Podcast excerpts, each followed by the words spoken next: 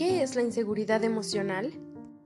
Es una reacción acompañada de malestar y tensión que se presenta en diversas situaciones, generalmente asociada a situaciones de ámbito social y en la toma de decisiones.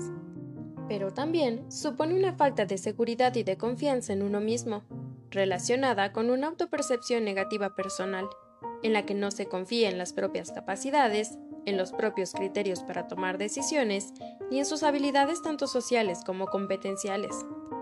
¿Qué puede promover la inseguridad? Hay que tener cuidado, puesto que promueve estados de timidez, paranoia y aislamiento social. Alternativamente, puede alentar conductas compensatorias, como la arrogancia, el narcisismo o la agresividad.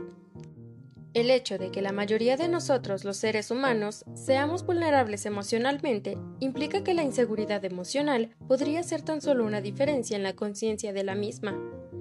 Si te preguntas, ¿afecta en mi vida? La respuesta es sí. Existen varios niveles y la mayoría de veces causa cierto grado de aislamiento.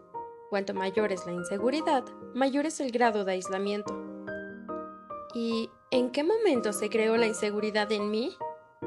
Suele tener sus raíces en los primeros años de nuestra infancia.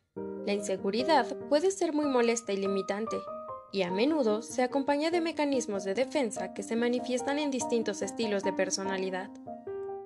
Bueno, ¿y la puedo superar? Claro, pero necesitas de tiempo, paciencia y comprensión gradual de que tu valor propio es puramente una cuestión de perspectiva.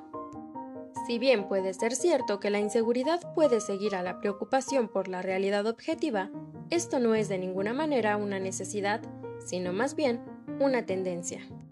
Es muy importante entender que la inteligencia emocional no es lo opuesto a la inteligencia, no es el triunfo del corazón sobre la cabeza, es la intersección de ambas.